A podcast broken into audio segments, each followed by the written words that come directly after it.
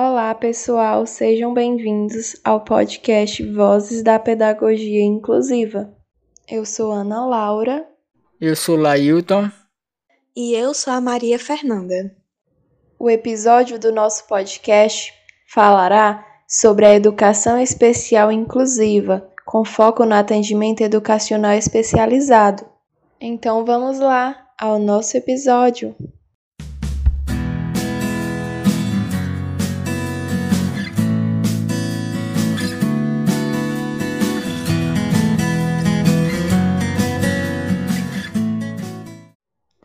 A história da educação especial no Brasil, em termos de lei, pela primeira vez no ano de 1961, com a chamada Lei de Diretrizes e Bases da Educação Nacional. Ela tinha o número 4024 de 20 de dezembro né, mesmo ano. Com elas foram criados os primeiros serviços de educação especial, como também as primeiras salas para educação especial, né? Nas escolas públicas do nosso país. Já a lei de maior repercussão, de grande valia para a educação de modo geral, foi a, a Lei de Diretriz e Base da Educação Nacional, né, de número 9394-96, de 1996, né, que veio assegurar aos alunos com necessidades especiais é, métodos, currículos, recursos educativos e organização para suprir as suas necessidades, né? E também, Lailton, outra conquista, podemos dizer que foi a Política Nacional de Educação Especial, na perspectiva de educação inclusiva, que foi instituído o atendimento educacional especializado, com a formação de professores para esse atendimento e os demais profissionais da educação para a inclusão escolar.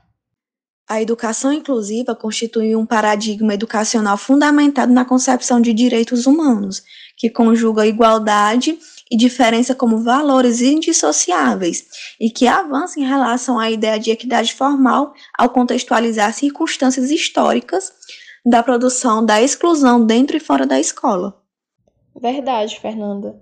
O processo de inclusão não acontece apenas inserindo o aluno nas atividades desenvolvidas pelo professor na sala de aula regular, mas a escola ela precisa ter uma infraestrutura desenvolvida de acordo com as normas exigidas pelo Manual de Acessibilidade, superando barreiras arquitetônicas para a execução das atividades educacionais e disponibilizando um ambiente mais incluso para assim receber o alunado respeitando as suas limitações individuais. Isso é muito importante. Na Política Nacional de Educação Especial, na perspectiva da educação inclusiva, tem como garantia da educação especial inclusiva o atendimento educacional especializado, tendo a função de identificar, projetar e organizar cuidadosamente os recursos de ensino e os recursos de acessibilidade para eliminar as barreiras à participação dos alunos e considerar suas necessidades específicas. As atividades do atendimento devem ser distintas das realizadas em salas de ensino regular, não podendo substituir a escolarização, sendo estas atividades complementos ou suplementos da formação dos alunos, que visam o alcance da autonomia e interação na escola e no meio social, incluindo formação em ambiente de trabalho e cidadania.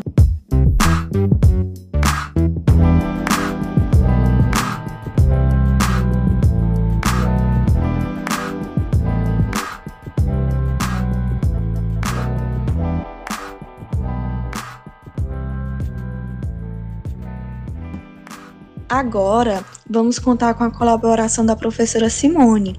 Ela é formada em Pedagogia pela Universidade Estadual do Ceará, UES, e tem especialização em Educação Especial pela Faculdade Delta. A professora Simone atualmente atua na Sala de Recursos Multifuncionais da Escola Maria Mota Lima. Professora Simone, seja bem-vinda e vamos começar aqui com a primeira pergunta. Como você analisa a educação especial inclusiva nesses últimos anos? A educação especial inclusiva, ela vem cada dia crescendo, né? Mais e mais. Se nós fizermos uma linha do tempo, começando desde lá do ano de 1988, com a promulgação da Constituição Federal, Federal É, nós podemos perceber em um dos seus artigos que ela já começava, né, já dava o pontapé inicial da garantia e promoção de direitos né, daquelas pessoas, daqueles que eram considerados esquecidos, marginalizados pela sociedade. Então, até os dias atuais, né, com a lei número 409, que dispõe sobre a reserva de vagas para essas pessoas é, com deficiência, que antes eram excluídas, né, nós podemos considerar um significativo muito importante, um ponto muito importante e um avanço, né, muito importante. Claro que ainda precisa melhorar, né, não é só promulgar leis, não é só oferecer oportunidades, é dar oportunidades, né, e dar de verdade. Eu não tenho dúvidas, né, que a educação especial, a inclusão está acontecendo. Porém, ela precisa se fortalecer mais. Né? Estamos no, no lucro, do que diz, como diz o ditado. Porém, a gente precisa se fortalecer mais e mostrar que essas pessoas, né, que esses antes esquecidos, eles são capazes né, de, de estarem em uma escola, de estarem exercendo qualquer tipo de trabalho. Claro que com suas limitações, mas eles são capazes sim. Como você observa a infraestrutura das escolas, das salas de recursos multifuncionais no processo de inclusão dos alunos com necessidades educacionais especiais? A infraestrutura, né, ela deixa muito a desejar nos espaços escolares. Essas escolas elas não estão preparadas ar arquitetonicamente para receber essas crianças, como crianças cadeirantes, crianças com mobilidades reduzidas, né, crianças com cuidadores, é, porque são escolas antigas, né?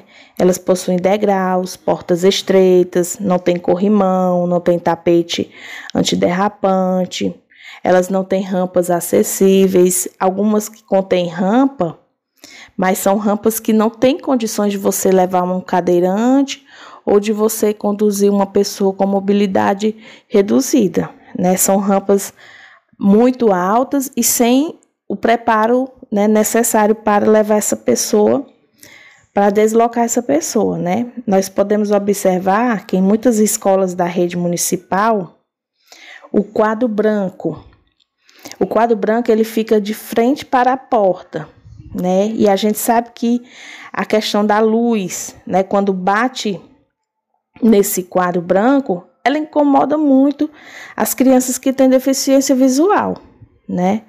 Crianças com baixa visão. Então, essa luminosidade, ela não oferece, né? Não dá chance para a criança nem enxergar o que tem na lousa, o incômodo. Então, as escolas, na maioria, maioria, poucas são as escolas da rede municipal que estão preparadas, né, na questão da infraestrutura para receber crianças com deficiência. Verdade, Simone. E sem contar que não é somente isso. Devemos mencionar também outros aspectos muito importantes que são da organização pedagógica e curricular, como também as condições materiais, é, além da formação dos profissionais da escola, né? E essas e dentre outras são fragilidades que estão presentes dentro do nosso sistema educacional. Simone, qual a importância do atendimento educacional especializado para os alunos com necessidades educacionais especiais. O AE, né, o atendimento educacional especializado, ele é um direito assegurado por lei aos alunos com deficiência, né, com transtorno do espectro autista e, e alunos com altas habilidades e superdotação. A sua importância, na minha opinião, é de grande valia principalmente para esse público, para essa família, né? É, o seu objetivo principal é assegurar ao aluno condições de acesso ao ensino, ao currículo escolar, né, através desse atendimento. O aluno recebe de forma individual, né, um atendimento de forma acessível conhecimento e aprendizagem dos conteúdos que são repassados em sala de aula regular, né? E para isso tem que ter todo um planejamento. O professor do AE tem que estar sempre de, em conversa com o professor da sala regular, com o coordenador pedagógico, né? Onde esses vão repassar os conteúdos, né, para o professor do AE e o professor do AE planeja, né? Ele sabe das limitações do aluno com deficiência e dentro dessas limitações ele pode oferecer, né, enriquecer o currículo do aluno, que antes ele recebe em sala, né? E depois, né, de uma forma diferente, ele pode receber dentro do atendimento. Ele recebe dentro do atendimento, né? É, como eu já falei, o professor do AEE, ele dá também o suporte né, ao professor da sala regular. Ele dá suporte à escola como um todo, né? Ele dá suporte ao diretor, ao coordenador, né? Porque às vezes chega uma criança na escola, uma escola que não tem um professor do AE, porque esse professor do AE, ele já é formado, né, nessa área, ele tem especialização nessa área, ele faz formação, né, às vezes oferecida pelo poder público, quando oferecida, ou, na sua maioria, ele faz de forma particular. Né, ele procura cursos, procura se aperfeiçoar, né, no que diz respeito às, às deficiências, aos transtornos né, dessas crianças. Então, a partir do seu conhecimento, né, do que ele sabe, do pouco que ele sabe, ele transmite para a escola como um todo e prepara, né, a escola, ajuda a escola a receber essa criança, a receber essa família e oferece subsídios de como tratar né, essas crianças dentro da escola. Né? Se você pegar uma escola que não tem um professor de sala de recurso e uma escola que tem um professor de sala de recurso, se você for fazer uma pesquisa, você percebe uma diferença muito grande. Pergunte a um professor de sala de aula regular, que não tem o suporte do, do professor do AE, quais são as suas dificuldades. E pergunte ao professor né, de sala regular, que tem o professor do AE ali com, com ele, trabalhando junto com ele, quais são as dificuldades? A gente percebe né, que tem sim dificuldades, porém, eles sabem a quem procurar, né, eles conseguem é, atender essa criança, oferecer o que ela precisa, né, porque ela está ali na escola, ela está ali pro, buscando conhecimento. Né? A família leva ela para, para que ela possa aprender. Né? Claro que de maneira diferente dos demais, mas o trabalho do AE ele é muito importante dentro da escola, né? Muito importante. Eu acredito que uma escola que não tenha esse trabalho, não é que a gente vai dizer, ah, uma escola que tem o AE tá as mil maravilhas, não. Mas uma escola que não tem, ela passa muito mais dificuldades, né? Nessa questão da inclusão, do acesso, né, das oportunidades, do que uma escola que tem. E em sua visão, por quais motivos a educação especial inclusiva é considerada como um desafio para os professores da sala de aula regular e para os profissionais em geral que acompanham o ambiente escolar? É, falta muita colaboração do poder público, né? É, nós vemos que, como eu citei no, na anteriormente, né, existem muitas leis, existem muitos planos, existe constituição, né, declaração, tudo apontado, né, para acolher essas pessoas, né, com deficiência. Porém, quando você vai para uma escola, quando você vai para um hospital, quando você vai participar de algum momento de, de, conferência, você vê que tem, é, entre aspas, um certo esquecimento, né? Será se aqui vai ter um intérprete para poder acolher a pessoa que é surda, né? Na minha conferência, Nós podemos participar, às vezes, de conferências estaduais, municipais, né, voltado para o âmbito da educação, e a gente percebe que não tem esse intérprete. Os locais escolhidos para essas conferências são locais que têm escada, até, até elevador, né, tudo bem, tem, mas a maioria que são em prédios né, antigos também, tem muitas escadas e algumas rampas que não, como eu falei, não são tão acessíveis assim. A gente voltando para a escola, né, a gente vê que existem professores que não são preparados, não estão preparados para receber essas crianças, né? Eles necessitam de uma formação. A maioria dos professores, eles precisam ter formação pedagógica inicialmente, uma formação continuada voltada para a área, ou cursos, né? Cursos que preparem estes professores para pelo menos eles conhecerem as deficiências, os transtornos, né? Se você recebe um aluno com altas habilidades em sua sala de aula, às vezes o professor fica perdido. Ele não sabe como ele vai lidar com esse aluno. O que é que ele vai fazer com esse aluno que já sabe, na sua maioria, de tudo, né?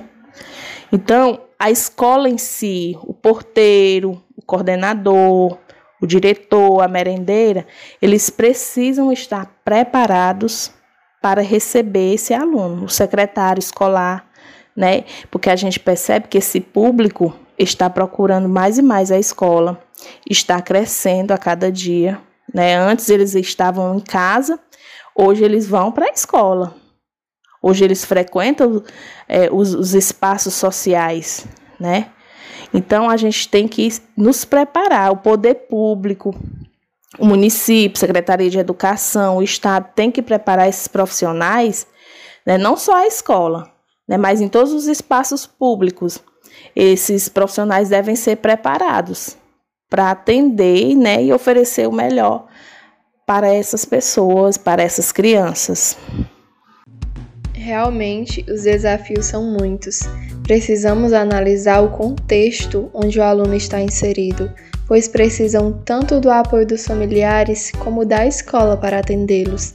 E em relação à formação dos professores, como você mencionou, Simone, a maioria desses professores que estão na sala de aula regular não tem uma formação adequada para acolher os alunos, então eles precisam buscar o apoio do professor da sala de recursos multifuncionais, mas seria de grande importância essa formação pois sabemos que a escola ela trabalha em conjunto. No entanto, as atividades desempenhadas pelo professor da sala de recursos, elas não são dadas com a finalidade de substituição é, das ações feitas pelo professor da sala de aula comum. Nesse sentido, as ferramentas materiais e o apoio do corpo docente, eles devem estar entrelaçados, assim como os professores da sala de aula comum com os professores da sala de recursos multifuncionais. A quinta pergunta se refere ao contexto em que estamos vivenciando com o afastamento social ocasionado pelo coronavírus e como está sendo desenvolvida a sua prática pedagógica enquanto professora de atendimento educacional especializado, levando em consideração que essa prática era desenvolvida na sala de recursos multifuncionais.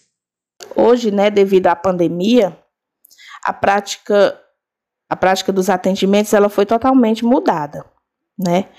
Antes no presencial a gente recebia as crianças, né, com horário marcado, né? Em comum acordo com a família, a gente fazia todo um cronograma e ele tinha o dia e o horário de ir para esse atendimento, né? Hoje, como tudo está acontecendo de forma remota, é, a gente está utilizando o WhatsApp, através de áudios, chamadas de vídeo, né?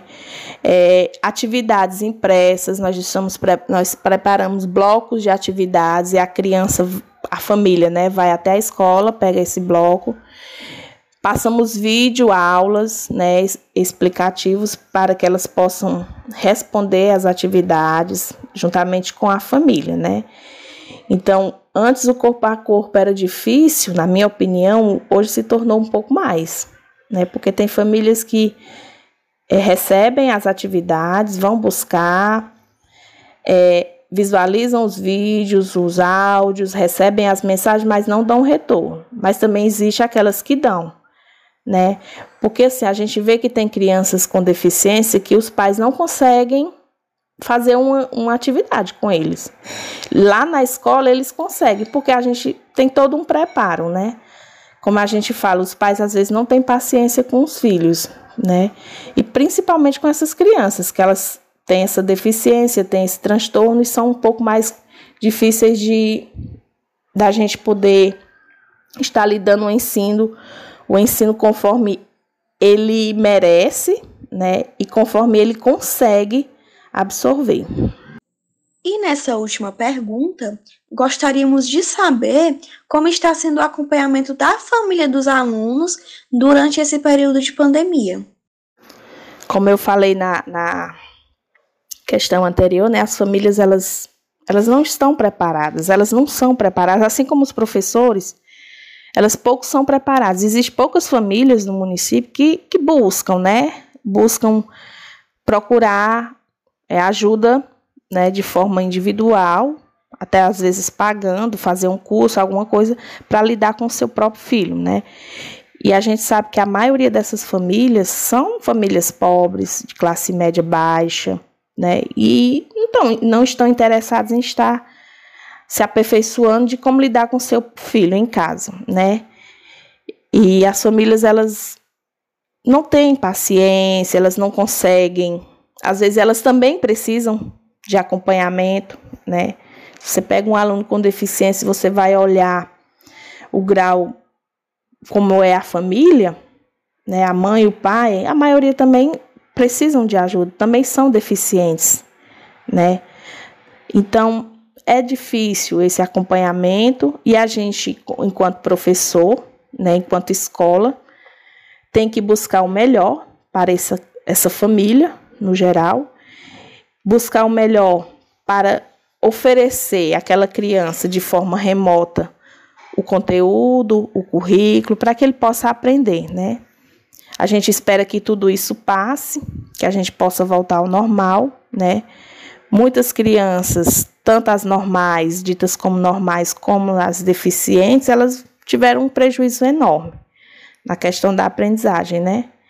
E que a gente vai tentar depois que tudo isso passar, né, de uma maneira, não sei como, tentar recuperar né, o que elas perderam.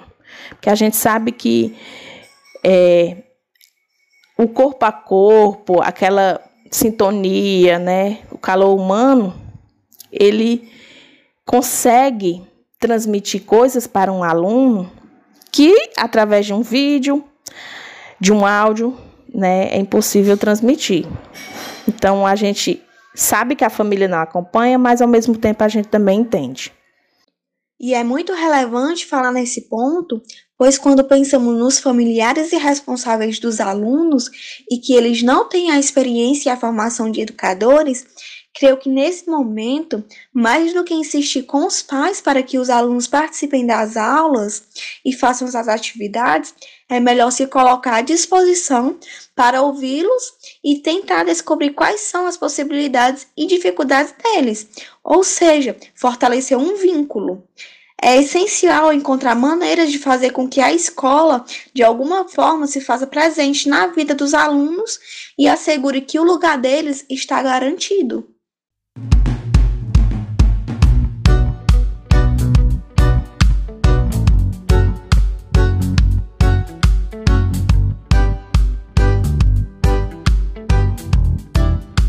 Bem, de antemão, gostaríamos de agradecer a valiosa contribuição da professora Simone para o nosso encontro, né? Deixamos aqui um pensamento de Lei Girão. Crian abre aspas. Crianças especiais são como borboletas, cores, formatos e texturas diversas. Algumas voam rápidas, outras nem tanto, mas todas se esforçam para voarem de seu melhor jeito. Cada uma é diferente única e especial. E é isso, pessoal. Muito obrigado pela atenção.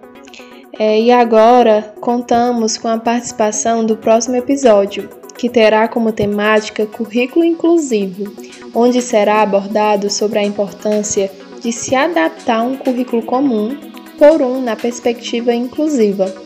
Falará também sobre a importância de todos da comunidade escolar estarem empenhados nessa luta para que isso aconteça